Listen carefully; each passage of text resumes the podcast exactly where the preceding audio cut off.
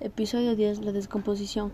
Es la proliferación de germes anaerobios intestinales que producen gas, mismos que por un proceso biológico suben por la pared intestinal de los vasos sanguíneos a los flancos del abdomen, tomando una coloración verdosa, causada por la degradación de la hemoglobina y la presencia de la metohemoglobina S.